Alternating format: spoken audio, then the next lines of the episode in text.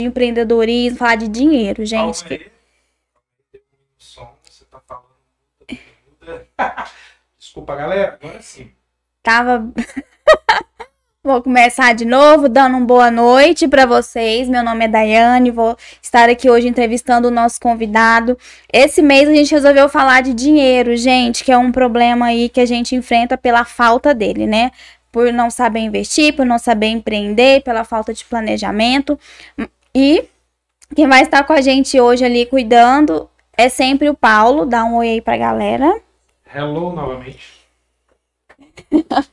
Gente, antes de começar, eu vou falar um pouquinho do pessoal que, que patrocina aqui a gente, tá bom? Que é a barbearia Brotherhood, que é a barbearia que fica ali do lado do Parque Piranga. É, vai lá com atendimento excelente. Se você tá precisando de um corte de cabelo, e, é, o atendimento é maravilhoso. Uh, a Lali Kids, que vende roupinha aí para crianças com preço ótimo. Lembrando, gente, que dia 1 do 7 vai ter o Arraiá Lali Kids. Vai lá no Instagram para vocês poderem acompanhar, tá bom? E Tátila Gefita com sobremesas ótimas. Vai lá no, no, no Instagram, vê as opções e peça também pelo iFood, tá bom, pessoal? Uh, eu também queria dar um recadinho. É, semana passada, na quinta-feira, tivemos aqui com Empreendedor Goiano e tivemos uma situação aqui com ele, tá bom? É, a gente até postou um Reels sobre isso no Instagram do Reconhecendo Pessoas. Se você não viu ou não lembra, vai lá e dê uma olhadinha. E logo mais eu vou contar para vocês o desfecho dessa história. E seguindo aí, falando de dinheiro, né? Semana passada tivemos o empreendedor goiano. Vamos, vamos hoje falar com o Bruno Rabelo. Seja bem-vindo, Bruno. Obrigado. É um prazer estar aqui. Fico muito feliz pelo convite. Nós que estamos muito felizes de ter você aqui e por ter aceitado o nosso convite. Obrigado. Vou pedir que você se apresente, fale um pouquinho de você, a sua idade, o que você faz, se você nasceu aqui, para você se apresentar. Bom, pessoal, meu nome é Bruno Rabelo. É, eu comecei a investir mais ou menos com uns 14 anos de idade e hoje eu falo sobre investimento, educação financeira, empreendedorismo lá no meu canal do YouTube, no Instagram e a gente já conta com o pessoal lá seguindo a gente. Então, fico muito feliz de estar por esse convite aqui. E eu não sou aqui de Anápolis, não, não nasci aqui. Eu nasci em Uberlândia, depois morei em Tumbiara há muito tempo. E em 2018 a gente mudou de vez aqui para Anápolis. Eu vim para cá em 2015. A gente ficou só um aninho, depois voltou só em 2018. Agora já criou raiz, a gente já tá aqui já. Não, já é Anapolina, É, né? desde Prefere 2018. Minas ou Anápolis? Ah, eu já sou goiano já. Eu saí de, de Uberlândia com 4 anos de idade, foi. Muito bem, porque eu trabalhei com uma menina que ela era muito apegada a Minas Gerais. Não, mas lá é muito bom, é bom. melhor pra ela do que Minas Gerais. Goiás, nossa, ela não, pelo amor de Deus, Minas. Seja bem-vindo a Anápolis, então. né, Obrigado. Pra mim, a melhor cidade do estado de Goiás é Anápolis. Mas vamos lá, Bruno. É, primeiro eu vou te fazer uma pergunta, Uhum. até pra gente entender melhor. Ah, a diferença de empreender e investir. Olha, o empreendedorismo, eu acredito que ele vai te enriquecer, na verdade. O empreendedorismo é aquilo que vai te trazer renda, que vai fazer você realmente ficar rico e ganhar muito dinheiro se você acertar a mão ali no seu negócio. Mas o investimento em si, ele vai é, multiplicar o que você já tem. Ele vai acelerar o seu processo para o enriquecimento. Se você tem ali é, um milhão de reais você deixa rendendo hoje, você vai ter ali 10 mil reais por mês. Mas esses 10 mil reais por mês, para virar um milhão de novo, vai demorar. Não é tão fácil assim. Só se você tomar muito risco e tem a chance de você perder muito. Então, não é muito aconselhável você pô, ficar correndo muito risco, só se você gostar disso. Agora, o empreendedorismo é aquilo que vai te enriquecer. O empreendedorismo é aquilo que você está todo dia trabalhando com aquilo, é realmente a sua paixão, você está vivendo aquilo, construindo seu negócio, construindo riqueza, prosperando, e nos investimentos você cria uma segunda fonte de renda, você vai acumulando patrimônio, até você conseguir ter uma renda mensal ali que vai bancar seu custo de vida, não precisar mais trabalhar, conseguir viver só dos investimentos. Mas eu acho que quem começa a empreender nunca para, né? Sempre vai continuar, mesmo que tenha a renda ali dos investimentos. É mais ou menos isso. Entendi. Agora conta pra gente como você, jovem, você tem só 18 anos, eu tenho quase o dobro da tua idade, deu uma senhora aqui conversando com você. É, como despertou em você, é, tão jovem, é, esse interesse pelo investimento? começou. Eu sempre gostei de jogar muito no computador quando eu era mais novinho. Mais uma vez, o videogame fazendo história. porque o outro empreendedor também falou que foi através do videogame. Então, Lula não fala de amor, mas fala de dinheiro, viu? É, eu acho que todo mundo que joga bastante, principalmente quem depende da Steam verde, né? Como diria o Matheus, é, sabe muito bem mexer em computador e ver umas propagandas de investimento e acaba indo para esse lado. Né? foi, foi desse jeito, assim, não foi propaganda, mas foi um vídeo ali do no YouTube, eu jogava Minecraft, acho que eu tinha uns, é, uns 12, 13 anos, e aí eu vi um vídeo, eu tava pesquisando tutorial no YouTube sobre como melhorar no jogo, essas coisas, no Minecraft. Aí, por algum motivo, apareceu um vídeo recomendado da, do canal Seja Uma Pessoa Melhor, se eu não me engano. Que era um vídeo de criativo mesmo, de desenho na, na tela mesmo, no papel, falando sobre o resumo do livro Pai Rico, Pai Pobre. E ali com o final dos meus 13 anos, meio dos meus 13 anos, eu entendi a diferença entre um ativo e passivo. Que ativo colocava dinheiro no seu bolso, era tudo aquilo que te dava grana. Então, pô, eu tenho um aluguel. Aluguel é um ativo, tá me dando dinheiro. Ah, eu tenho um carro que eu só uso para passeio. Aquilo lá é um passivo, tá tirando dinheiro do seu bolso. E aí eu, com o final dos 13 anos ali, pô, eu só tenho passivo, eu não tenho nenhum, nada que me dá dinheiro. Aí eu lembro que era à noite, eu cheguei no meu pai lá na, na cozinha com minha mãe também, a gente conversando, eu falei assim, gente, eu descobri eu não tenho nenhum ativo, eu não tenho nada que me dá dinheiro, eu preciso conseguir alguma coisa. E aí foi ali que eu comecei a pesquisar como ganhar dinheiro online, como é, ganhar dinheiro na internet. Eu pesquisei no YouTube, pô, como ganhar dinheiro. E aí começou a chegar vídeo de empreendedorismo, de investimento. E aí eu conheci esses dois meios, né? O marketing digital e os investimentos. Eu gostei muito de marketing digital no início, mas o que brilhou meu olho mesmo foi os investimentos. Falei assim, cara, gostei disso, vou investir ali e ganhar uma renda todo mês sem precisar fazer nada. Gostei daquela ideia da renda passiva, de receber dinheiro sem precisar trabalhar.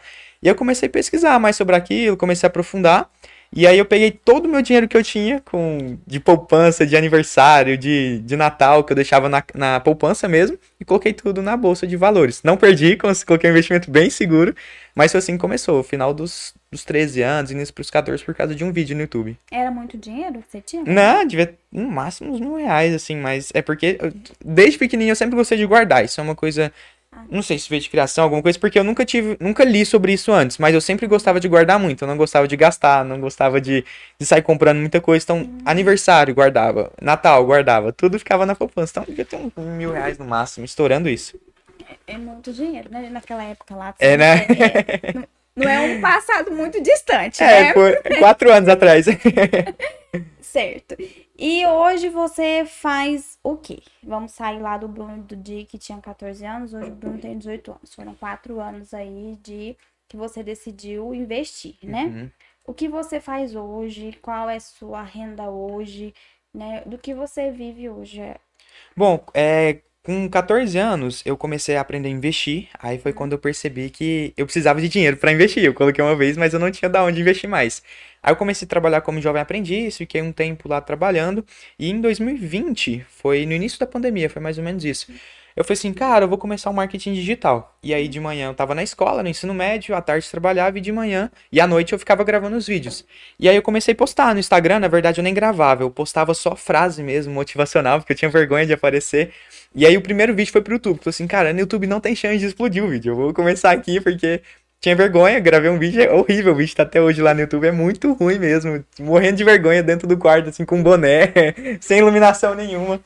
E aí eu gravei o primeiro vídeo, lá pro YouTube, início da pandemia, 2020, 2021, acho que foi mais ou menos essa época. E aí eu comecei trabalhando à tarde e à noite eu fazia isso. E aí, início do meio do ano passado, eu comprei uma mentoria sobre TikTok, essas coisas, e aí eu descobri um modelo que estava viralizando muito. E aí foi quando era um modelo de personagem, que você conversa com você mesmo. Mas é, é muito comum hoje na internet, tem muito disso. Mas ano passado já não tinha tanto, tava no início. E aí eu peguei essa onda bem no início do TikTok, e aí foi quando viralizou. E aí comecei também, o Instagram viralizou depois de um tempo, eu falei assim, já estava conseguindo viver disso, já estava conseguindo ter renda dos investimentos. Claro que os investimentos não pagavam todo o meu custo de vida, mas ajudava, mas o que eu pensava era, pô, vou reinvestir tudo que eu ganhava. Então, tinha renda ativa, mas o que vinha dos investimentos eu deixava lá. E aí o marketing digital deu certo, que é o que eu aprendi lá em, com os 14 anos, que eu sempre eu gostei, mas deixei de lado. E aí na pandemia deu certo, aí eu comecei, criei os cursos de investimento, continuei estudando, sempre estudei sobre investimento desde os 14 para cá. E aí recentemente eu tirei um certificado que chama CEA, é Certificado Especialista Investimento Ambima. Aí é um certificado que te dá um título de especialista em investimento, para realmente profissionalizar. Eu falei assim, cara, agora eu estou vivendo disso, eu estou ensinando investimento para as pessoas. E eu preciso ter uma coisa que vai me dar aquela segurança de falar, pô, esse cara sabe do que ele tá falando. Aí eu fui atrás desse certificado, consegui tirar, e hoje eu vivo só disso, de ensinar as pessoas sobre investimento, é, ensinando elas a investirem, a ganhar mais dinheiro online também, e dos investimentos. Claro, os dois andando junto. O empreendedorismo é o marketing digital e os investimentos para acumular o patrimônio. A tia aqui vai te perguntar, que eu fiz a mesma pergunta pro outro rapaz que teve aqui. Não pensa em fazer uma faculdade, você assim, Lógico, você tem todo o teu conhecimento, uhum. você acabou de falar, né, e tudo mais. Mas vamos pensar numa outra realidade, né? Se você não imagina que através de um curso superior, enfim, vamos supor, sei lá, vou fazer medicina, vamos pensar no curso né? Você não teria, vamos, o seu retorno financeiro, você não acha que lá na frente seria maior? Hoje eu, eu faço, eu faço faculdade de administração, comecei esse uhum. ano, então tô bem no início mesmo, no primeiro semestre, e realmente, assim, a, a, faculdade é um assunto muito polêmico, né? Muita gente fala, pô, precisa, tem muita gente fala que não precisa, mas o que eu realmente acho necessário é você ter o conhecimento sobre o que você está falando, sobre o que você vai fazer. É, a, faculdade ajuda sim, é, complementa muita coisa, te abre muitas portas, é, principalmente para você arrumar emprego em algum lugar. Você não ter o ensino superior faz muita diferença. Hoje muitas pessoas olham isso, mas eu não acredito que é só a faculdade que vai te enriquecer. Eu acho que assim, se você quer ficar rico, não dependa só da faculdade. Claro que ela vai te complementar, vai te ajudar, mas ela não é o principal fator que vai te fazer ficar rico. Então, assim, eu faço sim, mas em contrapartida, eu sempre tento ficar lendo alguma coisa diferente, sempre ficar lendo livros, essas coisas, estudando sobre investimento, empreendedorismo para tentar ter é, crescer do outro lado também. A faculdade ela faz um sentido, sim, é, é importante, mas eu acredito que só ela não é o suficiente para te deixar rico, sim. Sem dúvida. Eu vou deixar essa pergunta ainda falando de faculdade lá, lá por último, porque eu ainda tenho. Pra gente até entrar na outra convidada que eu vi E assim, tem muita gente que fala que é. faculdade não é importante, mas se você não tem nenhuma fonte de renda, você não trabalha, você tá começando a vida e você fala assim, ah, não vou fazer faculdade, vou arriscar tudo. Eu acho meio errado esse pensamento. É, é legal você é, pô, fazer uma faculdade ali sim, pô, você tem a parte da manhã, da tarde para trabalhar, para arriscar no seu sonho, mas enquanto não está dando certo o seu negócio, você precisa ter uma segunda via também, eu acho. Sim, sem dúvida. Eu, eu, eu vou, eu vou adiantar a pergunta da Daí. Não consigo me controlar tanto. Eu, eu, eu acho que é também, posso, posso estar enganado. Porque assim, a gente a gente vê muita pessoal que faz vídeo mesmo pro YouTube fala assim: ah, não faça faculdade, invista. Eu vou te dar um exemplo besta. Hoje, um médico pela prefeitura, ele uhum. vai receber no mínimo 12 mil por mês. Uhum. Né? Uma faculdade de medicina hoje deve estar em torno de uns 8 mil por mês. Sim, sim. Ou seja, você vai estudar seis anos, mas em 4, 5, fazendo a conta rapidinho de cabeça assim, no máximo, você já pagou a sua faculdade. Sim, sim. Um investimento de 4 anos é um investimento médio prazo. Não chega É, nem a sim. ser longo. Então, assim, eu sou muito contra esse pessoal que fala, ah, não, faça a faculdade. Pô, cara, eu pagava, vou, vou, vou dar exemplo de alto, eu pagava mil e pouco de faculdade, dois mil reais de faculdade. Isso há 15 semana passada, anos né? atrás. Alguns anos atrás. Deixa esse tempo de lado, né? tenho 28 anos hoje, então assim. Então assim. Hoje, cara, eu não vejo ganhando mil reais por mês. Entendeu? Eu acho que assim. Não tô falando que eu ganho bem, mas dentro do, do- do- de ter feito uma faculdade, também já fiz muito investimento. Comprar uma casa com investimento em bolsa. Uhum. Entendeu? E eu falo assim, se eu não tivesse minha faculdade, minha fonte de renda, eu não conseguiria, sei lá, comprar um- packzinho de Grendene na vida. Né? o que mais eu tinha na vida. Então, assim, eu acho faculdade importante, cara. Não só para fazendo administração, mas meu ponto de vista, para quem tá em casa, cara, você vai fazer farmácia, faz, cara, vai fazer enfermagem, psicologia. Lembra de uma coisa, seu salário nunca vai ser menor do que a mensalidade que você paga na sua faculdade. Se você está pagando 300 reais de faculdade, cara, você vai ganhar mais do que isso trabalhando, né? Enquanto eu acho que às vezes você botar 300 reais na bolsa, pra você conseguir, conseguir ganhar 300 reais por mês, vai ser um tempo, hein? É, demora. O que eu acho que assim, tem que pensar, igual esse pessoal fala, não, não faz faculdade, investe. Eu acho ao contrário, que você tem que investir, com certeza. Eu acho que isso é requisito básico, você tem que investir na sua vida, é, investimentos, procurar outra fonte de renda. É, mas não largar a faculdade por conta de investimento, porque realmente é uma coisa a longo prazo que vai demorar. O que eu acho que às vezes faz sentido é quando a pessoa às vezes empreende e ela tem um retorno bom na empresa ela vê que aquele tempo que ela tá dedicando na faculdade, se ela dedicar no negócio dela, vai ter um crescimento muito maior, vai fazer muito mais sentido e ali vai ser a virada de chave da vida dela. Mas assim, você largar a faculdade por conta de investimento, eu acredito que não faça sentido algum, porque é uma coisa que você precisa. Primeiro, você precisa ter fonte de renda para investir, senão você não consegue investir de maneira alguma. E segundo, que é muito a longo prazo, né? Investimento é o que eu falei, ele vai aumentar um patrimônio que você já tem. Você está começando a vida agora, você não tem patrimônio nenhum, como que você vai multiplicar se você nem investe, nem tá- nem tá tendo fonte de renda ainda? Agora, quando você vai pro lado de empreendedorismo, aí já muda um pouquinho, porque aí vai da aptidão de cada um ao risco, né? Se a pessoa quer correr muito risco, não quer fazer nada, é só o plano A ali, tem uma chance muito grande de dar errado. Mas se ela vê que realmente está dando resultado, está dando retorno e faz sentido largar, é, e ela dedicar aquilo, aí sim eu acho que às vezes pode fazer sentido, mas não total. A pessoa tem que estar muito é, decidida a tomar aquela decisão ali, porque realmente, é igual ele falou, a faculdade daqui a um tempo, quando você finalizar, com certeza o salário que você vai ter é bem superior à média que você paga ali todos os dias, todos os meses. É, falando um pouquinho da, de empreendedorismo, né? A, a, a sua geração, eu vou falar da geração hoje de jovens de 18 a 20 e poucos anos, Puta 24. papo de tia, hein?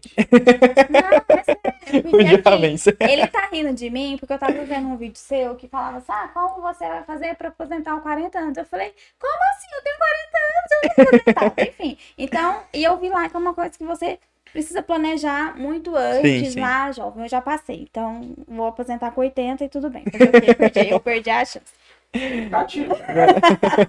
Tá dependendo ainda, né? Vai, quem sabe? Porque a- a- até você chegar nos 60, eles mudam a lei, te Aí, joga pra 90 anos, aí você entra ali no meio termo e aposenta com 88.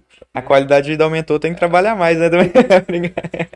Então, a minha geração não fez esse planejamento. Eu, eu vou falar que eu não vejo ninguém falando que se preparou aos 18. Nossa, Daiane, eu me preparei aos 18 anos para me aposentar com 40. Não, ninguém fez isso, tá? Com certeza. É, você acha que a- essa geração jovem, ela tem uma certa influência é, das redes sociais, né? É, porque eu vejo assim, vamos supor, vocês têm, vocês são mais ligados na internet, talvez, né?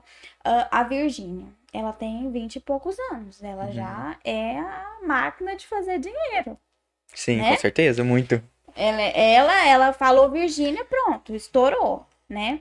Eu não sei de outros exemplos, sei lá, O Neymar também, muito jovem, jogador. Falou Neymar, tem a marca Neymar, qualquer Já coisa. vale muito a marca o nome, né? Já vale muito, né? Você acha que talvez, inspirado nessas pessoas, os vocês jovens, já pensam já em empreender, é, investir, né? Você acha que tem alguma influência, inspirações? Pode ser ligada realmente a isso, a influência das redes sociais? Com certeza, eu acho que o empreendedorismo vem muito do lado do, dos influenciadores mesmo, porque antigamente abrir empresa era uma coisa muito difícil, né? Demorava. Hoje ainda tem um- uma burocracia, mas antigamente era muito mais. O limite de crédito antigamente, você conseguir crédito era muito mais difícil. E não tinha essa cultura muito de empreendedorismo no Brasil. É, o, o pessoal falava era concurso, estabilidade e faculdade para teu emprego. E aí, quando surgiu a internet, viu esse tanto de gente ganhando dinheiro de uma maneira, pô, de, fala que é de casa, parece que é fácil, mas não é. Mas assim, ver o pessoal de casa trabalhando, ganhando dinheiro, sem ter feito uma faculdade, sem ter passado um concurso e ganhando muito mais dinheiro que muitos profissionais que já formaram, começou a dar uma atinada nas pessoas. Pô, esse tanto de menino aí que tá na internet, tá fazendo as coisas, tá ganhando dinheiro, o que que é isso? E aí o pessoal começou a fazer vídeo na internet, o TikTok viralizando vídeo de um monte de influenciador. E aí começou a vir esses grandes players, tipo Flávio Augusto, esses empresários grandes do Brasil. Começou a aparecer na internet também. Que antes eles eram totalmente low profile, não aparecia de jeito nenhum. Eles tinham a empresa deles, mas tocavam ali. Depois eles começaram a aparecer. Ou seja, veio influência de grande empresário, de menino novo que começou a ganhar dinheiro, TikTok viralizando, Instagram entregando muito rios assim de é, empreendedorismo. Com certeza, influenciou muita gente e hoje as pessoas já nascem com o celular na mão, né? Já nascem fazendo um TikTok, uma menina de 8, 10 anos já tá fazendo TikTok pra internet.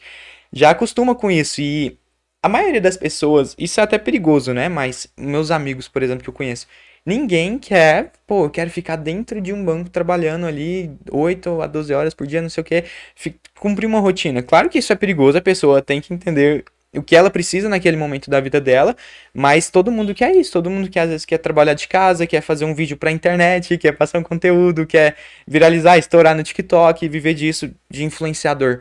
E com certeza teve uma influência muito grande de influencers que viralizaram e agora as pessoas querem seguir esse mesmo caminho. Acho que a internet aumentou isso muito. Poxa, demorou sair a internet, né, gente? Se não, outra vez.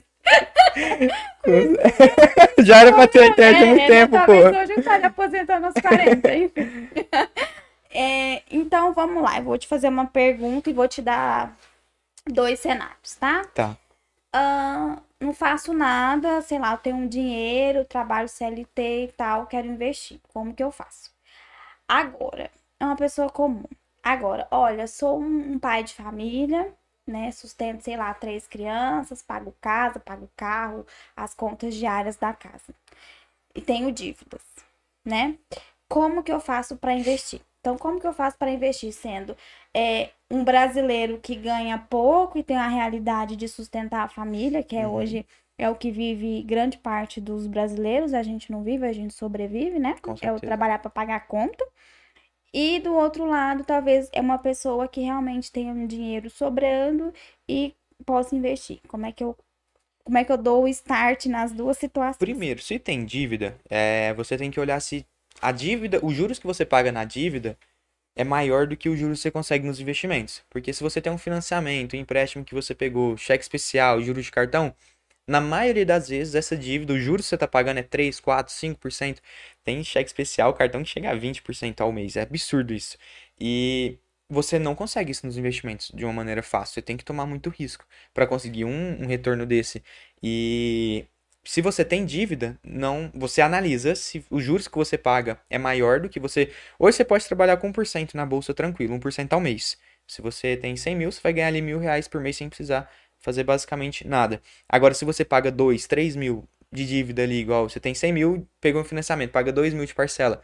A dívida que você está pagando, os juros da dívida é muito maior que os investimentos. Então, não faz sentido você começar a investir se você está pagando muitos juros daqui. Então, não faz sentido algum. Você precisa. Você vai estar ganhando de um lado, mas vai estar perdendo o dobro de outro. Ou seja, quem tem dívida, primeiro quita a dívida. E depois começa a investir. Se quiser, ah, tenho 100 reais, 200 reais, 300. Começa a investir um pouquinho só para você conhecer. Mas o foco tem que ser em quitar a dívida. Amortizar o máximo possível. Tem muita gente que não sabe o que é amortização. Mas é você adiantar uma parcela lá da frente para hoje E aí você é, não vai pagar os juros dessa parcela, você vai bater direto no financiamento. E aí você não paga quase nada de juros em cima disso. Ou seja, tentar amortizar o máximo possível. E realmente é difícil. Uma pessoa que recebe um salário mínimo, bancar uma família com três filhos, dois, quatro filhos. É, igual você falou, é sobreviver. Essa pessoa já é uma sobrevivente mesmo. É difícil você pegar e falar assim, ah, investe. Pô, você ganha 1.300 reais, você tem três filhos para bancar, não tem como investir. Aí vai um pouco da, da realidade de cada pessoa. Se não está sobrando, tentar trabalhar para conseguir sobrar alguma coisa. Tô falando que vai conseguir? Não, é difícil. Realmente você precisa procurar alguma outra fonte de renda, fazer uma hora a mais ali no serviço para conseguir alguma outra um extra a mais para quitar a dívida o mais rápido possível. Mas agora a pessoa que não tem dívida e já tem um pouquinho sobrando, aí já é mais fácil. Aí ela realmente não precisa se preocupar em quitar a dívida primeiro. Ela primeiro passo para começar é ela entender por que, que ela está investindo. Porque se a pessoa investe sem ter um objetivo, rapidinho ela vai parar de investir. Uhum. Tem que ter uma motivação. Se ela, ah, eu quero investir para comprar uma casa, beleza, agora vamos investir para comprar a casa. E aí você vai escolher os investimentos para sua casa, você vai escolher investimentos seguros, que daqui um ano, dois anos você vai ter ele ainda. Não vai investir em ação, fundo imobiliário, que vai ter risco.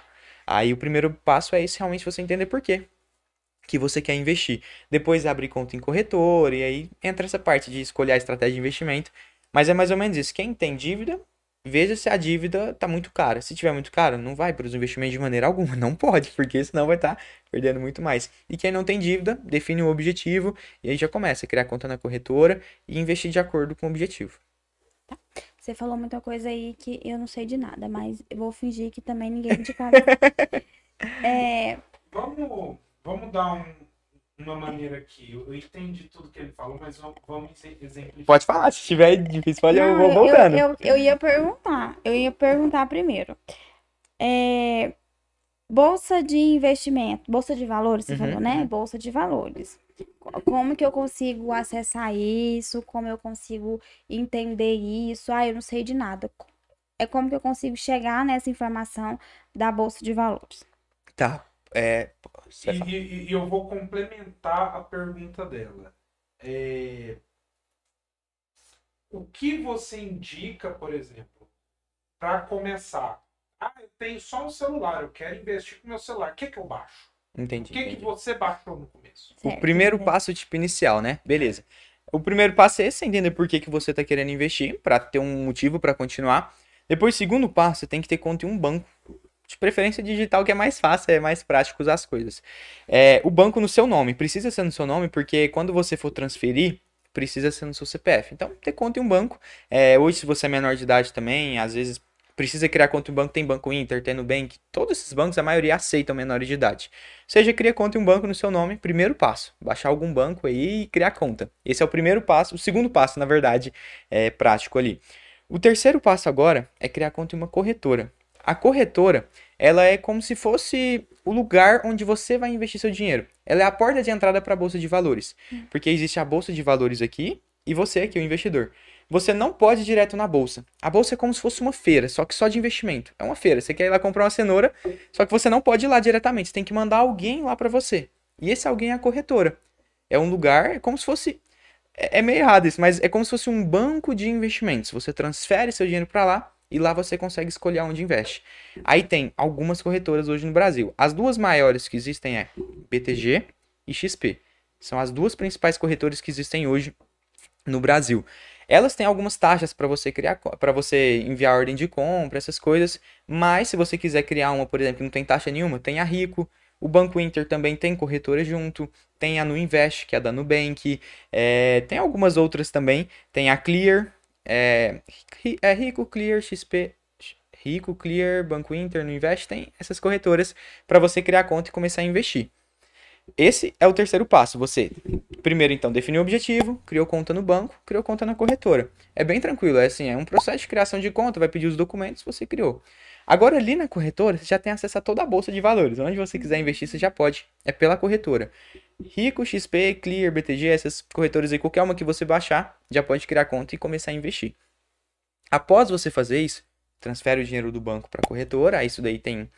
Se pesquisar na internet hoje, qualquer coisa vocês acham, gente. Como criar conta no BTG Pactual? Vai ter um vídeo tutorial no YouTube ensinando. Como transferir para a minha conta da corretora? Vai ter um vídeo ensinando também. Mais prático assim, é bem tranquilo, vai ter muito vídeo.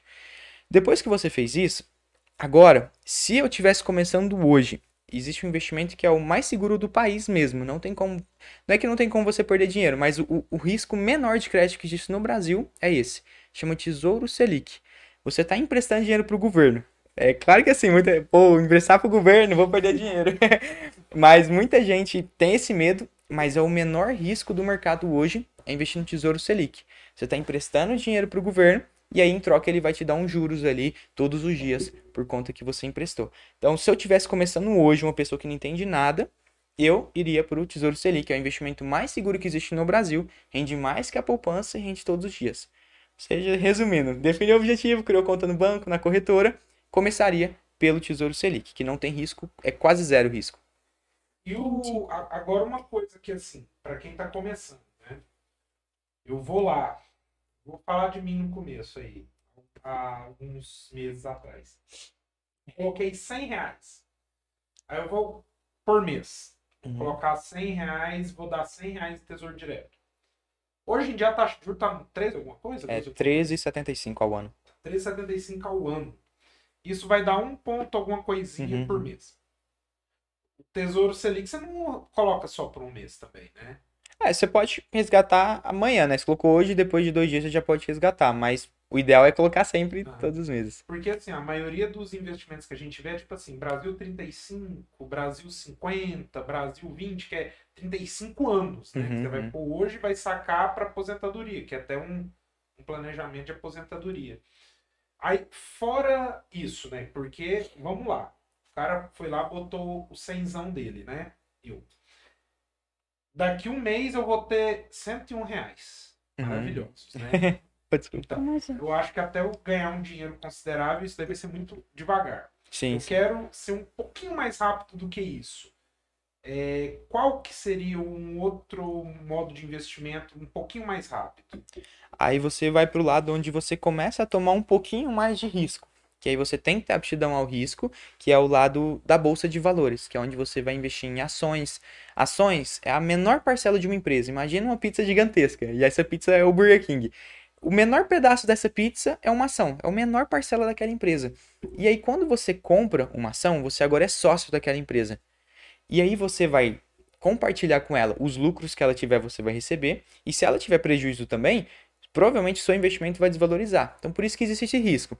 Mas a chance com as ações de ganhar mais dinheiro é muito maior. Quanto você tá, quanto maior o risco que você toma, maior a chance de ter maior rentabilidade.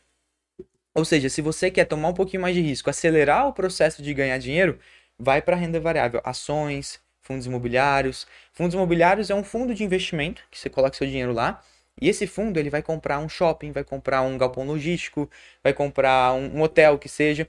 E aí o aluguel que ele receber desses, desses shoppings, por exemplo, ele vai distribuir para quem investe nele. E aí, como eu invisto no fundo imobiliário, eu recebo um aluguel todo mês e é isento de imposto de renda. E as ações também. A ação, a Burger King lucrou muito, sobrou dinheiro ali no caixa dele.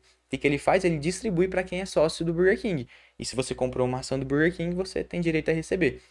E aí é o que eu digo: se você quer enriquecer, quer ganhar dinheiro ao longo prazo com o investimento, você tem que montar uma carteira é, distribuída, né? bem diversificada.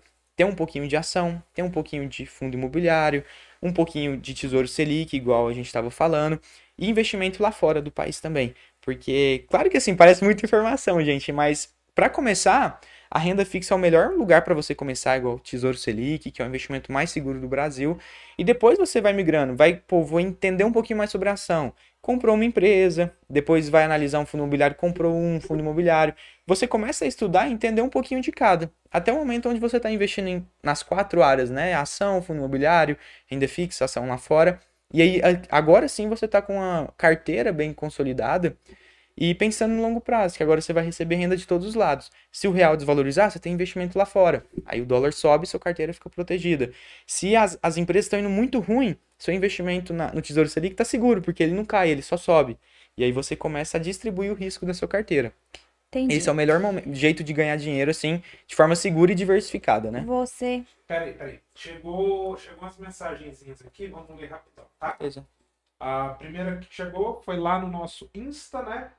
É, Camila Aí, Bruno, arrebenta. Você é lindo, inteligente, merece voar. Tem uma piada interna aqui com esse nome, porque eu tô olhando a câmera da Daiane que eu tô rindo. É, sucesso para você sempre, pois você é merecedor de tudo que está acontecendo em sua vida. Te amo. Outra pergunta aqui é, da Tânia, chegou aqui no nosso YouTube também. É, quanto eu preciso ter para começar a investir na bolsa? Tem um valor mínimo? Não, não tem. Hoje tem ação na bolsa, tem um fundo imobiliário, chama MXRF11. Ele é menos de 10 reais. Você consegue comprar uma cota por menos de 10 reais. Então não tem, não tem desculpa. Você não precisa pagar nada, não tem taxa para criar conta. E o valor mínimo é 10 reais que seja. Então qualquer um realmente consegue começar a investir hoje, de verdade. E MX, MX acho que é o que todo mundo compra no começo. É, que é hoje em dia tá pagando bem. Aí. Você tá pagando quanto hoje? Cara, geralmente é 1,10, 1,20 ao mês. Por cento ao mês. Tá dando que 10 centavos? É, você compra 10 reais, mais ou menos isso. Ah, você falou isso. Quando eu comecei, tinha uma, se eu não me engano, era FLMA. Na época ela custava dois e pouquinho, um e pouquinho. Só que ela também. Você... Ah, gente, assim. É proporcional, né? Você comprou lá um fundo de shopping que custa, sei lá, uns 150 reais. Ele te paga um real 50, dois reais, né? Agora, você comprou igual FLMA que custava dois reais. É, vai ganhar dois centavos. né? Mas assim, é, quanto mais você põe, mais você ganha. Com certeza. Com você certeza. quer ganhar mil reais por mês? É 1%, né? A, a conta é essa, no momento que a gente está vivendo é isso, multiplica por 100. Eu quero ter mil reais, multiplica por 100, você vai saber quanto você precisa ter. Então, quero ter mil reais todo mês, tem que ter 100 mil parado lá, pelo menos, para você receber mil reais todos os meses. O valor que eu quero, multiplica por 100, você vai saber quanto você tem que ter investido. Mais ou menos é isso. Entendi. Você falou aí, eu, que eu tô com uma pergunta aqui muito na ponta da língua. Bancos digitais. Uhum. Hoje a gente tem o C6, o, o Nubank, né? Enfim. É, muitas pessoas não confiam tanto nesses bancos. Eu vou dar exemplo do meu pai. Foi, tive quase que amarrar ele, falar, pai, faz uma conta no Nubank, receber Pix, né? Mais fácil. Hoje a geração tá do Pix, né? Tudo Com mais certeza. fácil. É, a gente pode, de fato, confiar nesses bancos, eles não são mais frágeis do que outros, porque é o seguinte, uma coisa é o Itaú quebrar, seria uma tragédia. Bradesco, então, Deus me livre, que a minha casa eu comprei lá. o Bradesco quebrar. Isso parece ser uma realidade, assim, quase impossível. Um Safra quebrar. Sim, sim. Seria uma tragédia, né? Deus me livre. Então, assim, gente, aí eu fico pensando, não seria mais fácil um banco digital quebrar? De fato, a gente pode confiar nesse, nesse tipo de banco? Você falou sobre o Itaú quebrar ou o Nubank quebrar. Para você ter uma noção, como que se mede, né, se um banco ele tá mais propenso a quebrar ou não? É, existe um indicador que você olha, que é quanto que o banco tem emprestado. Então, por exemplo, ele recebe 100 reais hoje. Desses 100 reais que ele recebe seu, ele não vai ficar com esse dinheiro parado. Ele vai emprestar 90 para os outros. Ele vai fazer, ele vai girar o dinheiro para ganhar juros. Ou seja, você depositou 100 no banco e o banco emprestou 90. Ele ficou só com 10 seu. Se você for resgatar seu dinheiro hoje, o banco emprestou esses 90 já. Ou seja, ele precisa pegar de algum outro lugar para te pagar para você resgatar esse dinheiro. Se você pegar hoje o Nubank e o Itaú, se a, pela quantidade de pessoas que tem dentro do Itaú, é, e, e essas pessoas sacarem o dinheiro do Itaú, é mais fácil o Itaú quebrar do que o Nubank. Porque o Nubank tem muita gente, muita gente com um pouquinho de dinheiro. Ou seja, precisa um monte de gente lá sacar dinheiro ao mesmo tempo para o Nubank quebrar. Agora o Itaú tem menos pessoas com mais dinheiro. Ou seja, se menos pessoas tirarem o dinheiro dentro do Itaú, é mais fácil o Itaú quebrar do que o Nubank. Só que, gente. não, mas o Itaú é muito maior. Em questão de segurança, o Itaú é, é um dos maiores bancos do, da América Latina, né? Mas o que que faz um banco quebrar? É o medo de você perder dinheiro. Então, hoje é crime você falar que um banco vai quebrar, porque se você fala, pô, tal banco vai quebrar, as pessoas que têm conta lá vão começar a sacar o dinheiro de uma vez. E o banco realmente vai quebrar, chama profecia autorrealizável. Você fala que uma coisa acontece, vai acontecer e ela vai dar um jeito de acontecer, porque as pessoas vão ficar com medo. E aí todo mundo começa a tirar o dinheiro. Aí o banco, cara, todo mundo tirando a grana, vou sacar saque, vou travar o saque. Aí as pessoas, pô, o banco travou o saque, então tá quebrando mesmo. Aí vai lá, todo mundo faz fila na porta do banco para resgatar. E aí o banco, por conta que uma pessoa falou que aquilo lá ia quebrar, ele quebra, realmente. Porque ele tem dinheiro emprestado para as outras pessoas. Pô, você depositou 100, ele emprestou 90 para o outro. Não tem como você quer sacar, ou oh, me devolve o dinheiro que eu te emprestei. Não tem como, já está emprestado. Ou seja, você tem que ver quanto que o banco tem de patrimônio realmente guardado e o quanto que ele está alavancado. E aí, se muitas pessoas irem lá e tirar o dinheiro, vai quebrar o banco, por isso que não pode falar. E o Nubank, sim, é muito seguro, o Banco Inter é muito seguro, eles têm capital aberto lá nos Estados Unidos, as, as, nações, as ações deles são negociadas lá fora do país, é, eles têm uma segurança muito boa.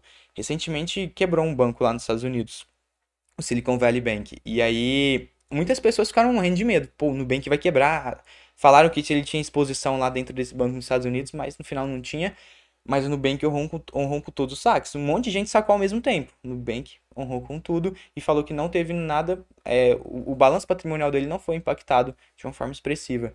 Então, realmente são seguros. É, claro que não tem o tamanho de um Itaú da vida. Mas o Itaú, se você olhar hoje, ele é muito mais alavancado que um Nubank, por exemplo se você for pegar nesse, nesse quesito de medo. Mas é, as pessoas realmente têm essa questão, pô, tem uma agência ali, vou ali, tem que ter um gerente para cuidar de mim, se der algum problema o gerente vai estar tá ali. O banco digital não tem isso, é tudo pelo telefone, né? Certo. Falando... Mas em questão de segurança, eu, pode é, confiar. É, pode confiar, pode confiar. Falando... Manda, espera aí, calma. Hum. Pessoal aqui mandando um abraço é Viviane, Bruno, Show, Camila de novo, Hiperlanches, Palminhas. As Camilas me perseguem, gente. Obrigado. É, e assim, só uma, uma. Pior que eu fui falar aqui na brincadeira, fugiu a pergunta.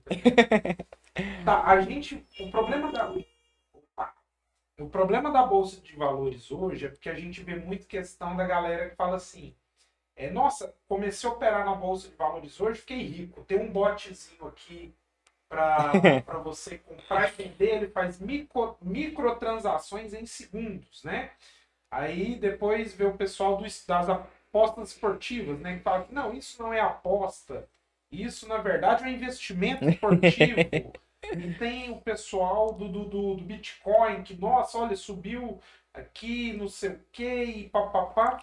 Então, assim, fora bolsa de valores, é, eventos esportivos também é investimento? E Bitcoin e essas moedas digitais?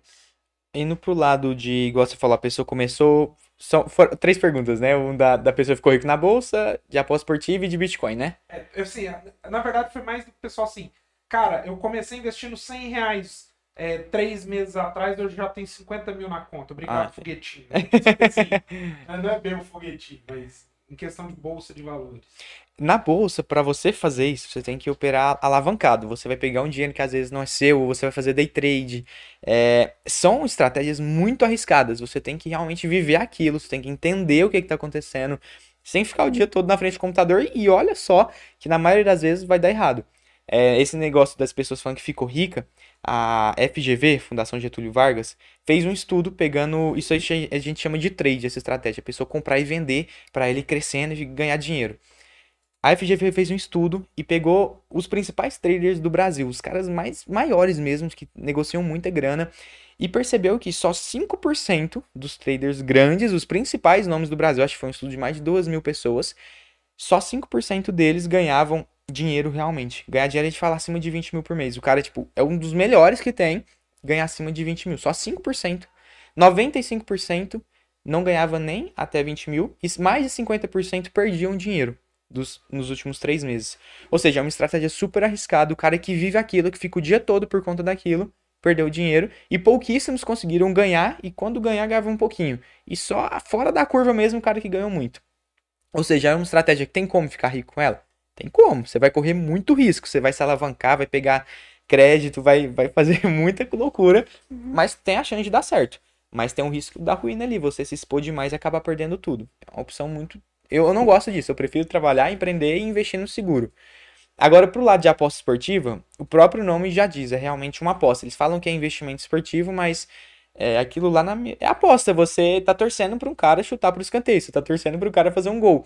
E você não tem controle sobre aquilo. Não é igual investimento que você colocou em renda fixa, você sabe que amanhã você vai ter X valor, você tem uma noção de quanto vai render. Agora, a aposta esportiva, não, você tá dependendo da sorte. Você tá arriscando realmente seu dinheiro. Você pode, você pode apostar? Pode, mas eu não colocaria um dinheiro que vai fazer falta para mim no final do mês. Tipo, pô, ganha 2 mil, tá sobrando 100, 200 reais no mês. Cara, você quer brincar, quer gastar dinheiro, você gasta isso às vezes no bar, com os amigos e tal. Seu prazer é aposta, não tem problema. Vai lá, coloque seu dinheiro ali. Mas com cuidado, porque realmente vicia muito. A aposta é uma coisa viciante. tem muita gente que pega empréstimo e taca tudo em aposta e perde dinheiro. Falando de, de cuidado e risco, né? A gente sabe, a gente tem históricos aí de investimentos que deram muito ruim. Deu até cadeia, né? Uhum. É, como a gente faz para ter uma segurança? A gente vamos falar investimento Avestruz Master. Sei, sei, eu Você sei. lembra? Ah, tá, graças a Deus. Você já sei tinha é. nascido? Você Não, já tinha não, nascido? Mas eu lembro. Eu, porque eu, eu sei da história. Ai, graças a Deus. É, Avestruz Master. Muita gente investiu na época Uhum. e deu muito ruim, né?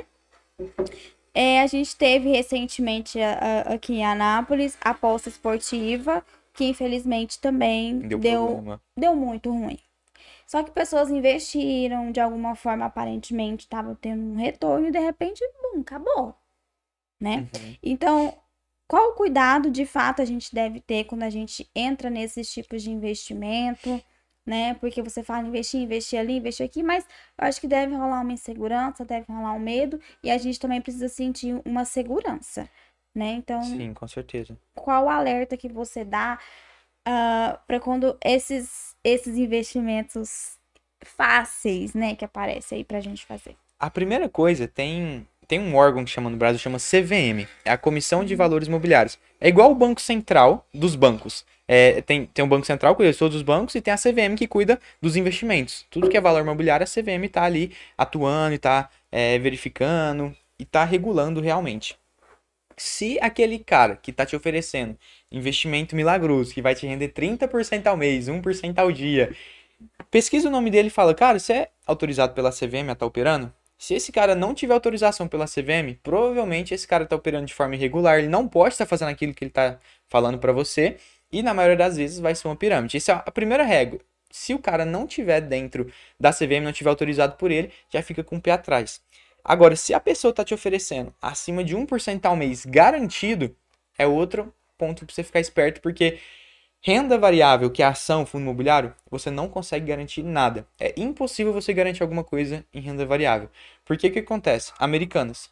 Teve aquele caso lá que foi. Ninguém imaginava aquilo. A pessoa fala, cara, amanhã um monte de casa de análise de investimento estava recomendando compra de americanas, falando que podia comprar.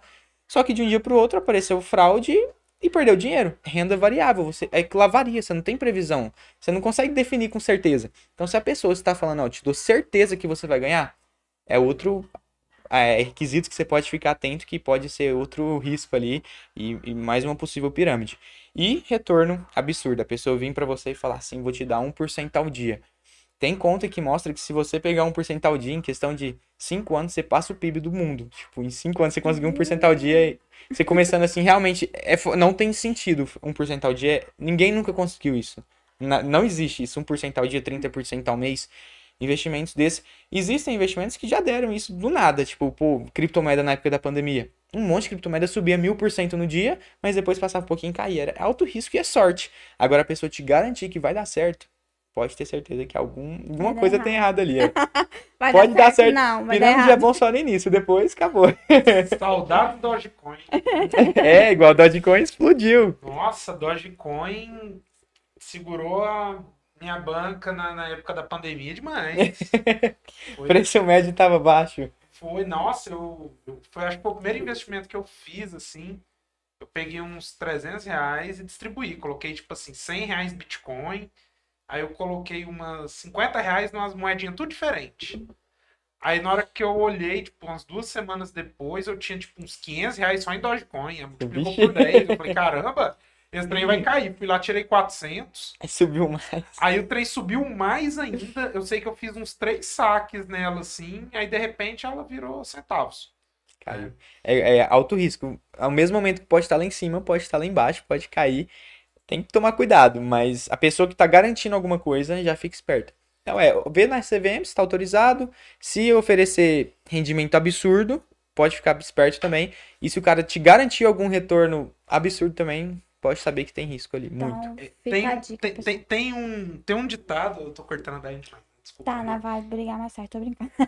Tem, tem um ditado que não é meu, mas bem antigo, na verdade. Fala assim: todo dia sai de casa um esperto e um bobo, quando eles encontram da negócio. É. Né? Daiane falou da Vestruz Master. Antes da Avestruz Master, teve um do Aquamania, Ah, não lembro, não lembro. que é um que tem uns tobogã entre Anápolis e Goiânia. Ah, já vi, eu já vi essa Ah, história já. Meu pai tinha ação lá. É. Antes desse, teve o Boi Gordo, que foi a mesma coisa da Avestruz Master, cara. Mesma coisa, só que isso aí foi em 91. E se você, você que gosta de, de história, não sei se você já ouviu a história do, do, do- como que o Warren Buffett fez um dos primeiros milhões dele. Como? Era uma empresa de petróleo que eles faziam empréstimo baseado na quantidade de barril de petróleo que eles tinham. Aí eles pegaram, colocaram um monte de barril com metade de água e metade de óleo. E o óleo flutua. Aí eles dobraram a quantidade que eles tinham, fizeram um empréstimo gigantesco. Não, acho que foi, não lembro o banco, não lembro o banco.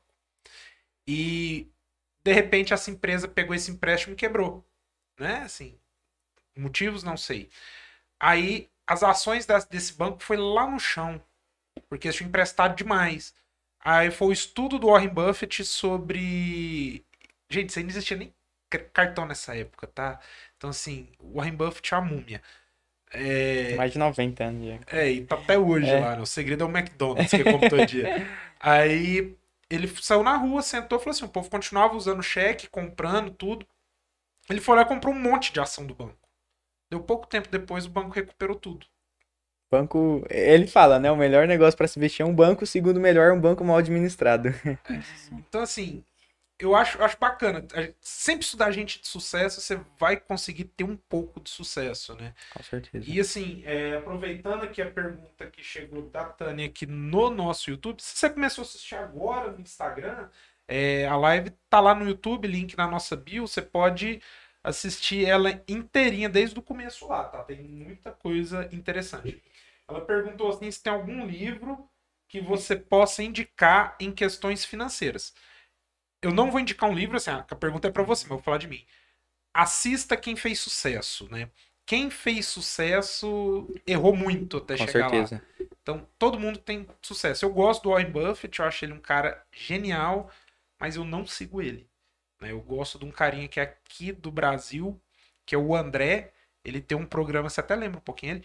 Ele tem um programa todo dia no YouTube aqui que chama Bom Dia Mercado. Né? Se você assistir, cara, eu fazia muita coisa igual ele, é, do Palex também, peguei muita coisa do Palex. Na época da pandemia tinha o Rei dos Micos.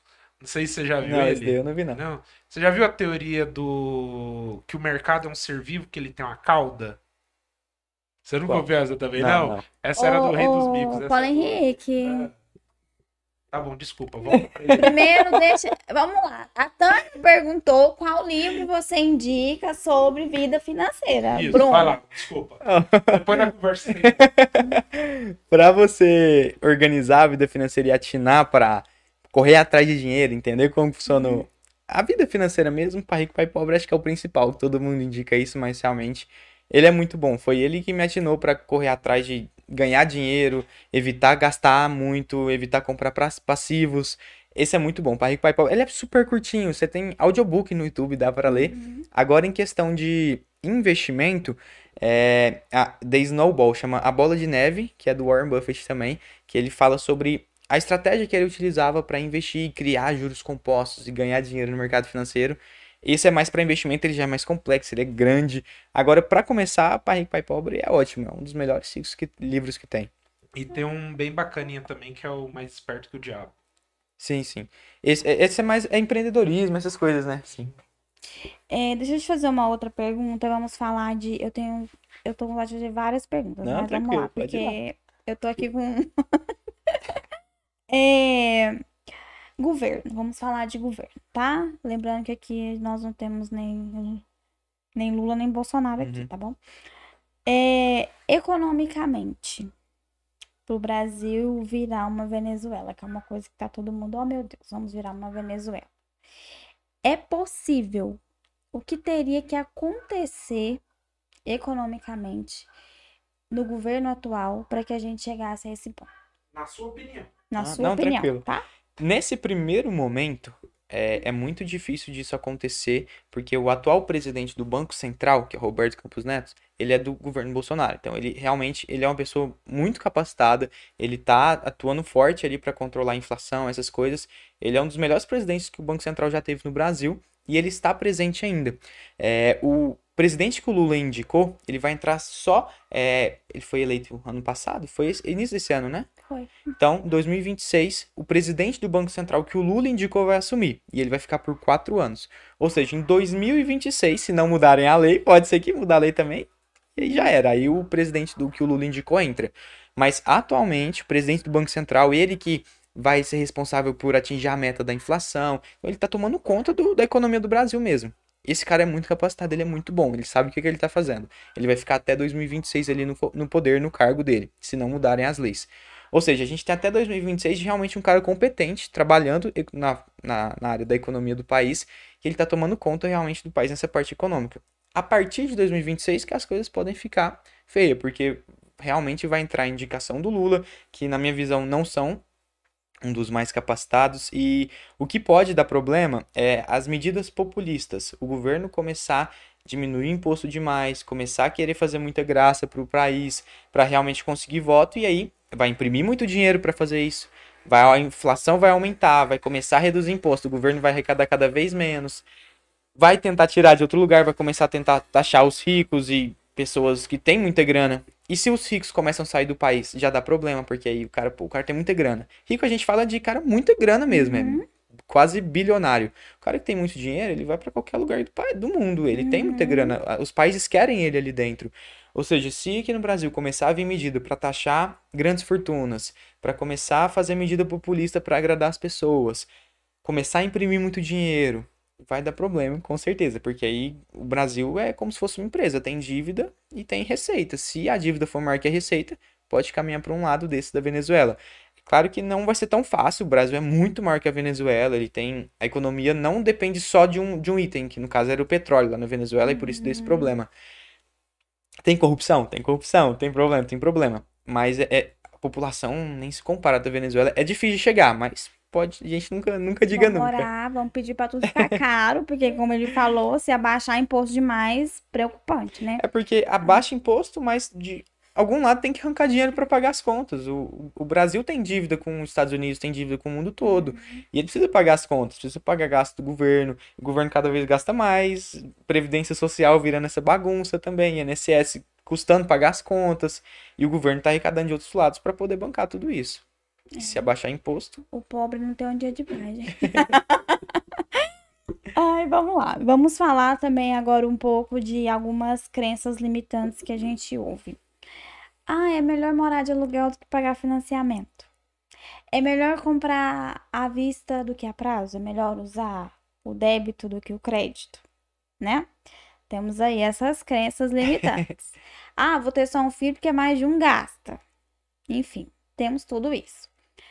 De fato, é, realmente é melhor aluguel do que o financiamento, é melhor o débito do que o crédito, quando um é, é, vai compensar mais do que o outro. É, quando eles falam o aluguel é melhor que o financiamento, na minha visão isso faz sentido quando você já tem o dinheiro para comprar, por exemplo. Ou você está construindo ali, provavelmente você vai chegar nessa renda para bancar o aluguel e poder investir, porque qual que é a lógica de você alugar ao invés de financiar? É você já tem o dinheiro do imóvel, e aí você com o dinheiro do imóvel você investe esse dinheiro, e aí você paga o aluguel e ainda sobra um pouquinho.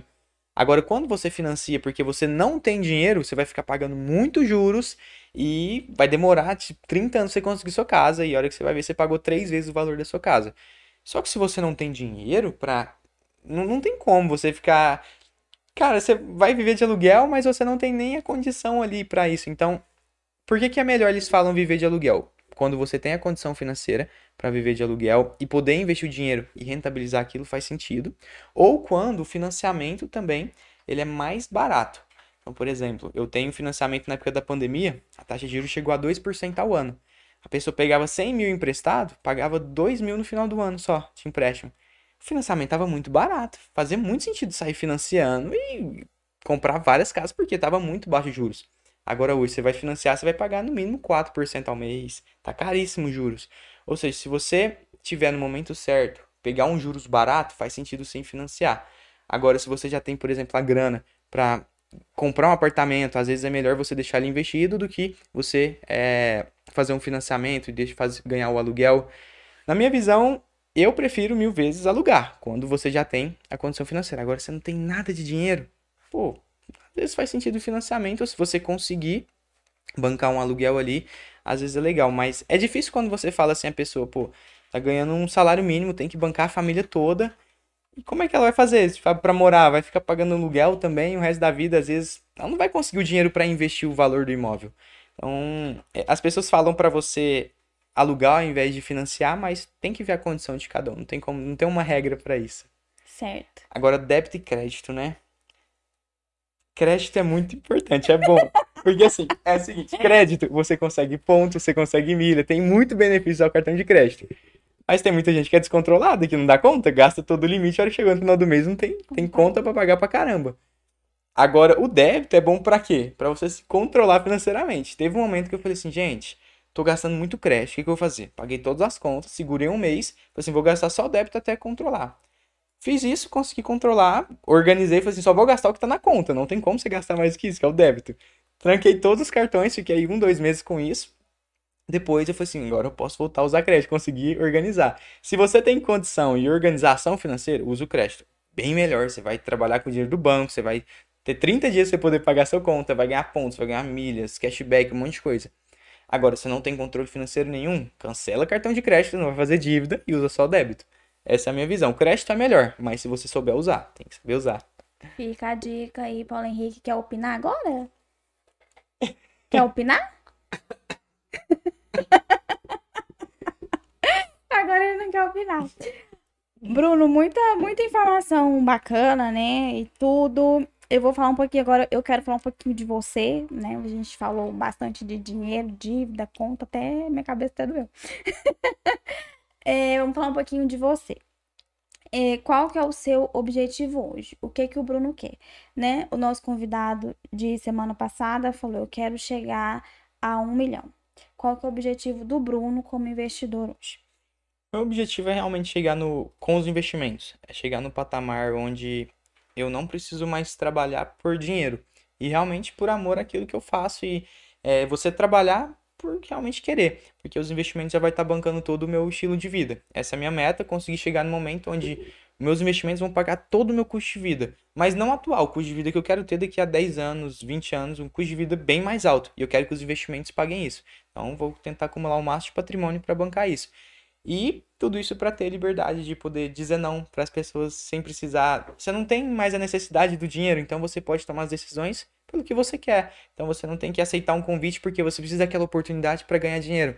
Simplesmente é livre financeiramente, pode viajar para onde você quiser, no momento que você quiser, sem precisar ter aquela. Você não está preso a nada, sabe? Realmente você conseguir ter um patrimônio que vai te gerar uma renda e conseguir viajar no momento que você quiser, sem precisar ficar olhando preço de cardápio nem nada do tipo. Esse realmente é, é, o objetivo. Conseguir um patrimônio que vai bancar todo o estilo de vida que eu quero, não que eu tenho hoje, o que eu quero lá na frente. Eu fiz até uma pergunta, né, pro outro convidado, e eu vou fazer para você. Vamos supor que acontece um milagre seu caminho é encurtado. Sei lá, você ganha na Mega Sena, sei lá, aparece milhões na tua conta, né? O que você faria? Tive meu caminho encurtado agora. Do nada apareceu muito dinheiro na minha conta, talvez não precise é, investir tanto. Agora que eu tenho muito dinheiro, vou investir mais. O que, é que você faria? Eu ia pegar esse dinheiro e ia investir no negócio, ia deixar, ia viver da renda.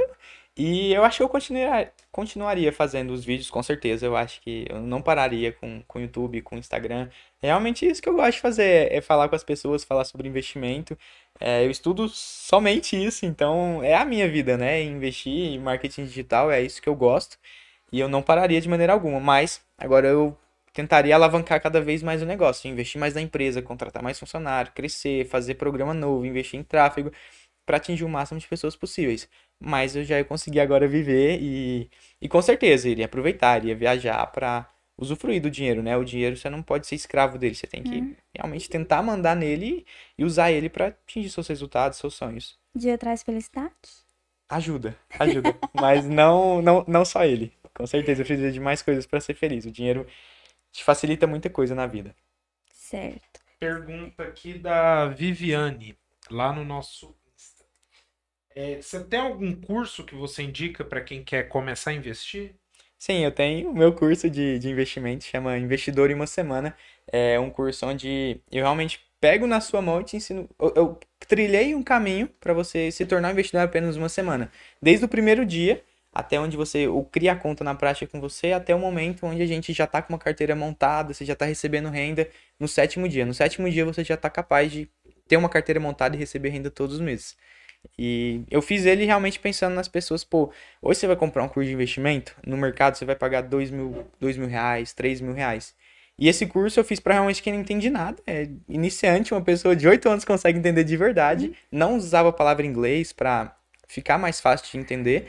E em sete dias eu trilhei um caminho para a pessoa conseguir se tornar uma investidora. Claro que ela vai aprofundar depois daquilo, mas em sete dias ela já é capaz de começar a investir já. Chama investidor em uma semana. E ela perguntou aqui também, ele é acessível o seu curso?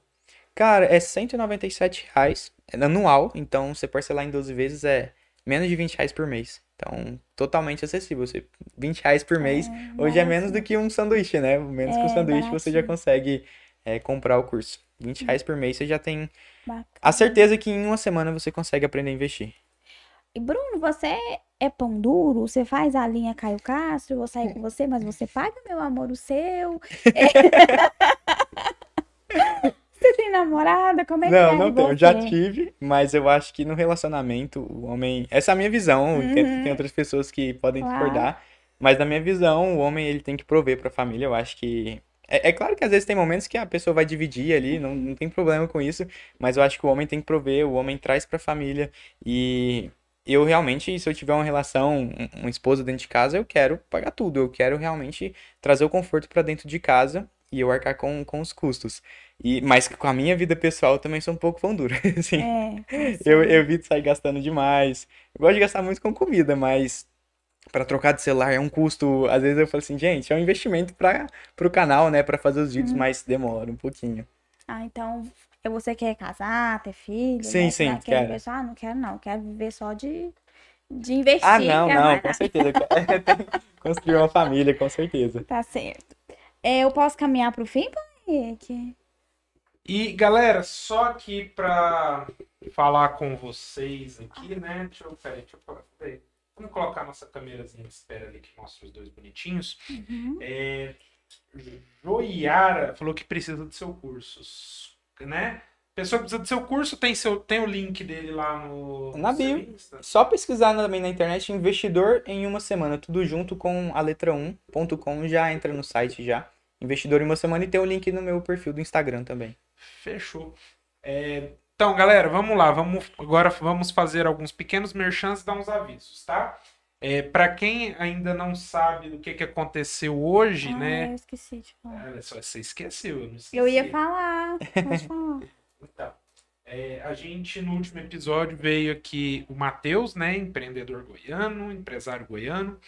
É, ele tem o sonho de ganhar um milhão ele é o rapaz que vende balinha ali na esquina da Igreja Santana. Tá? A gente vai falar dele daqui a pouquinho, o que, que aconteceu com ele, tá? Então, galerinha, se está gostando, está curtindo, tô vendo que tá tendo mais gente aqui no Insta do que lá no nosso YouTube, né? É, passa lá no YouTube, dá aquela moralzinha pra gente, curte lá. É legal assistir no, no, no Instagram, no YouTube tem mais qualidade, tá? É, a câmerazinha fica mais cheia lá. Deixa aquela curtida lá pra gente. Tá gostando? Tá achando interessante? Quarta-feira a gente tem outra live. Quem vai vir aqui também é uma empresária napolina, né? Dona da Bright Bee, uma escola top, bilíngue também. Dona do CCA, você quer aprender aquele inglês em maroto? Volta aqui vai que ela dá contos se você quiser se inscrever lá, né? E também é o seguinte, tá gostando, galera? A gente quer estar tá sempre melhorando, trazendo pessoas bacanas. Vai aqui no nosso Insta, você que está no YouTube, depois comenta lá quem que você gostaria de ver aqui, né? Também.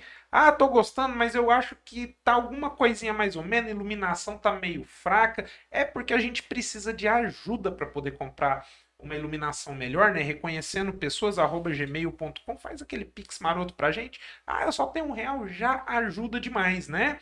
A gente aí precisa de uma graninha legal para poder comprar a iluminação nova que a gente tem para comprar. Você sabe como é que é, é caro. É caro, gente, é caro. É caro, aí que é caro mesmo. Cara, iluminação, entendeu?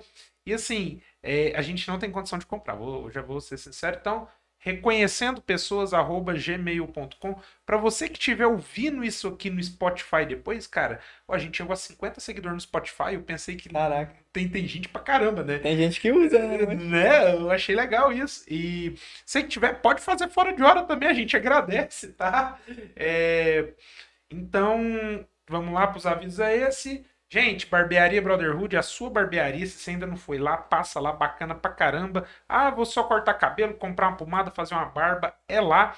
Você, mulher, tá na TPM, vai lá no, no, no, no iFood, é, Tatila Gefita e pede um cura TPM, delícia. Se você não tá na TPM, vai lá e pede um de Nutella, que é uma delícia. Eu amo aquele negócio, viu? É, gosto mesmo. E para você que tá aí com tua, tua criancinha, fala, nossa, eu quero comprar uma roupinha para bebê, Lali Kids, né? Preço bacana, roupa boa e você vai gostar de ir lá, vai gostar da roupinha e vai recomendar para os outros, né? Agora vamos cortar aqui para Daiane, né? Ou não? Gente. E ela vai falar para vocês o que que aconteceu com o Matheus, né? É, vai ser só para quem está aqui é, ao vivo no momento, né? Mas amanhã a gente vai fazer o Rios e, e vai postar. Mas para vocês que estão tá aqui, nós vamos dar um spoiler. Falando de investimento, investe na gente. Eu estou vendendo um papagaio, viu, gente? Esse que falou. Quem quiser comprar um papagaio, me procure no meu Instagram pessoal. Então, gente, vamos lá. É... Talvez eu vou ficar até um pouco emocionada, porque eu fiquei muito feliz quando eu fiquei sabendo do desfecho que nós tivemos ontem quanto à história do Matheus, que é um empreendedor goiano, goiano, né? Como o Paulo falou, ele é um garoto que tem a série de zero a um milhão, né? No Instagram, no YouTube e tudo mais. E ele ganha dinheiro vendendo bala no sinal, né? E nas ruas da cidade de Anápolis. E quando ele veio aqui e conversou com a gente de uma forma muito emocionada, ele falou pra gente que o sonho dele é levar a mãe dele à praia. Então a gente é, levantou a hashtag Mamãe na Praia, fomos no Instagram do PH Turismo e quando foi hoje tivemos a, a notícia que ele vai ganhar essa viagem juntamente com a sua mãe. Nós ficamos muito felizes de, através do Reconhecendo Pessoas, a gente poder realizar o sonho de alguém. E na praia parece ser algo tão fácil e acessível para muita gente, mas é, é, era algo inacessível para ele e através da gente e de vocês eu queria agradecer todo mundo que foi lá, ajudou, levantou a hashtag junto com a gente, a gente conseguiu realizar o sonho dele. É, a gente contou essa notícia para ele, né? E tudo mais, a gente vai depois postar. Fica aqui o meu agradecimento e que a gente possa, através reconhecendo pessoas, é realizar sonhos de mais pessoas, alcançar pessoas em casa, tá bom? Porque é igual eu já falei aqui para todo mundo que vem aqui, a gente se apaixona pela jornada e a gente gostaria de sempre ter o apoio de vocês para a gente conseguir sempre é, chegar no lar aí de cada um de vocês. E é isso, tá bom? É... Caminhando pro, pro fim, eu vou te fazer três perguntinhas rápidas, tá? É, a primeira pergunta eu vou te fazer, mas você pode ficar aí, é, né? E pode me responder por último. É, qual pergunta que nunca te, fiz, nunca te fizeram, mas você gostaria de responder, ou algo que você nunca teve a oportunidade de falar, porque ninguém nunca te perguntou, tá bom? Pode pensar aí com calma, depois você responde. A outra pergunta é. Você começou com 14 anos, mas vamos, vamos falar assim: o que você diria pro Bruno uh, de, sei lá. Cinco anos atrás. É, cinco você, anos atrás. Você é. Naquele primeiro momento que você começou a investir, o que, que você falaria para você mesmo? Isso. Eu falaria para eu acredito que abrir mão de mais coisas e focar realmente na naquilo que é o, o, meu sonho, né? Então, eu acho que vários momentos você tem muitas distrações na sua vida, não que deixar de viver a vida, é, realmente você precisa aproveitar cada momento, mas focar mais um pouquinho. Acho que realmente dava. Bem antes dava para ter chegado a, a, lugares muito maiores. E eu acho que realmente tentar abdicar um pouquinho mais de outras coisas e focar naquilo que é essencial nesse primeiro momento. Abrir mão um pouquinho agora para lá na frente poder aproveitar mais. Certo. É, Quando, você, quando a gente não estiver mais aqui, Bruno, como você gostaria de ser lembrado? Acredito que uma pessoa que realmente transformou a não o mercado financeiro, mas a vida das pessoas em relação a dinheiro no Brasil, porque eu acredito que tem hoje no Brasil mais 70% da população endividada.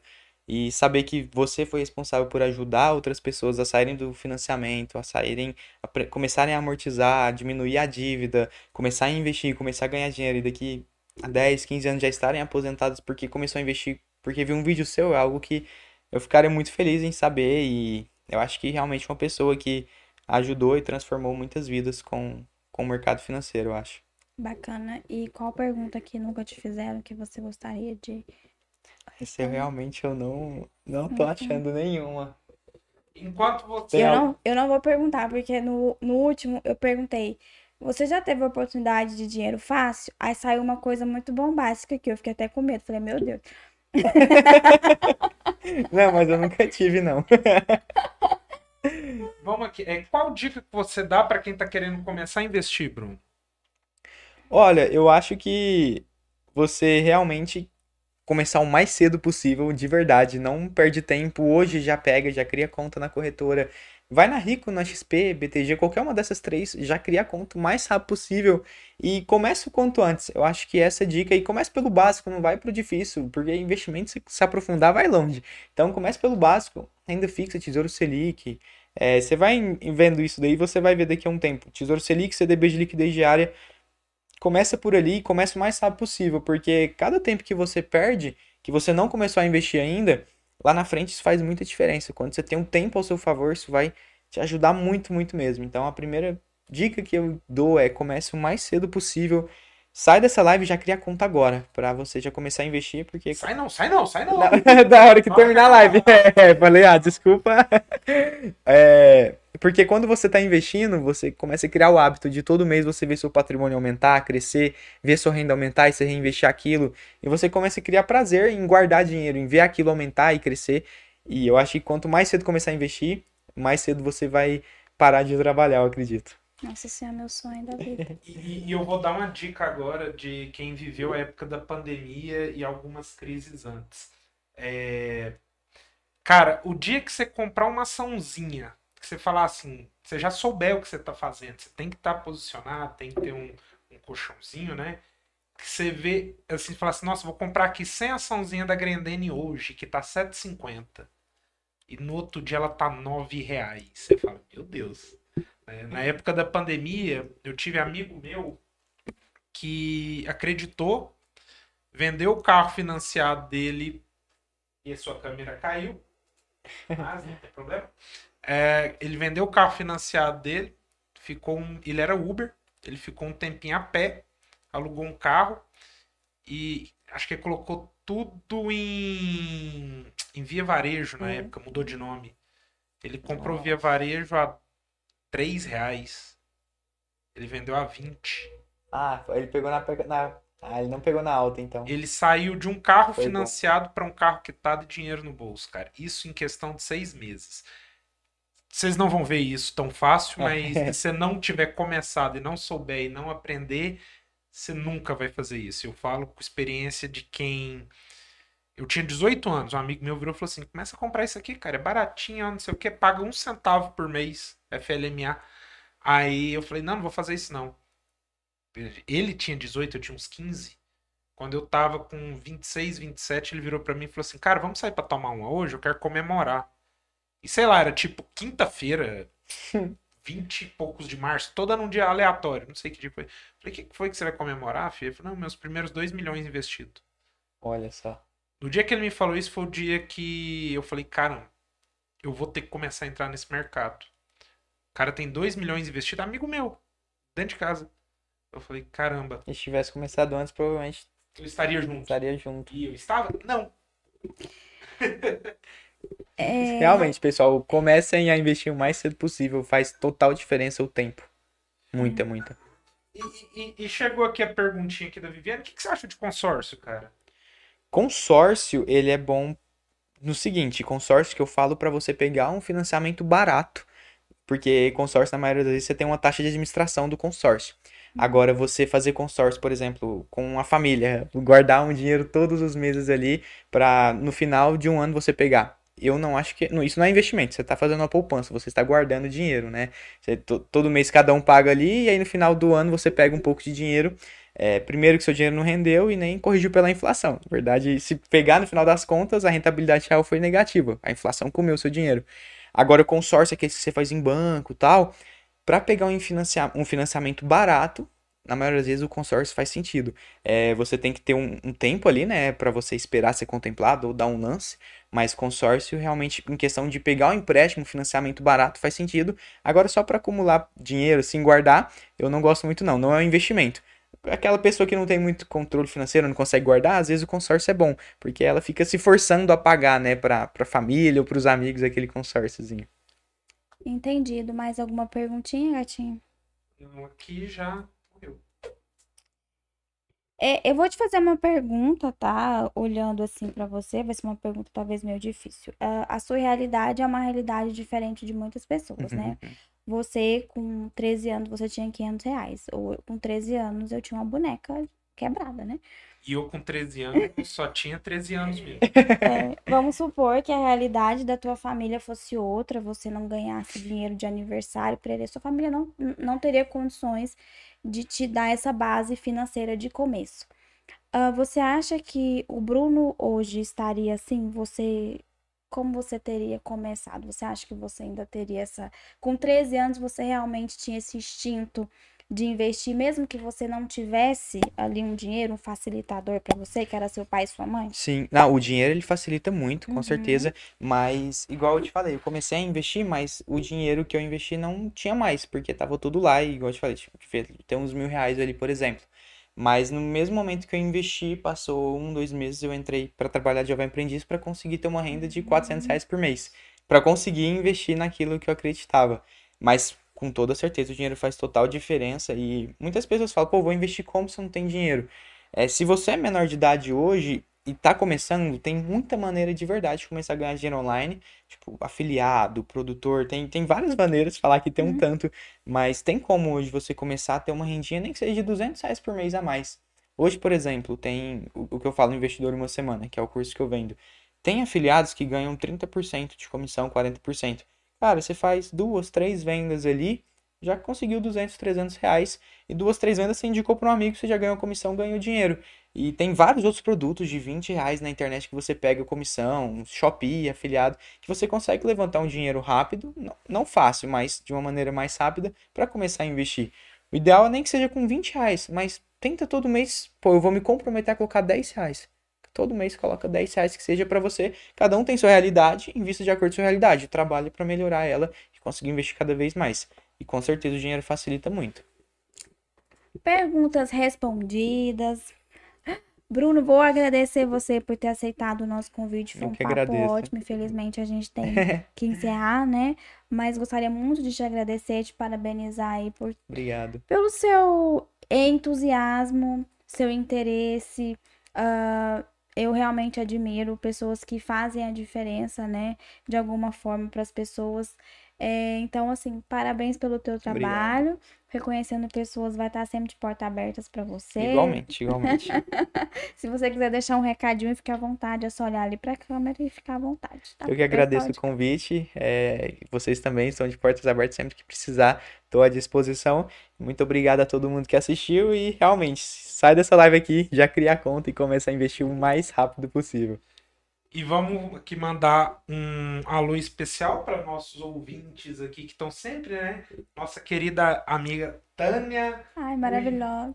O Ivan também passou por aqui hoje. Ivan, meu filho, um abraço para você. E um grande amigo meu que tá aí sempre na miudinha, caladinho, mas eu vi ele entrando, ele tá ficando aí muito tempo. Paul Cleaver, um abraço para você. gente, então é isso. Muito obrigada. Na quarta-feira a gente vai estar aqui com a Roxana que é a dona do CCAE. E na segunda-feira, dia 26, a gente vai estar com a Késia Viegas aqui, tá bom? Então nos acompanhe. Muito obrigada por ter nos acompanhado e até a próxima. Beijo, boa noite. E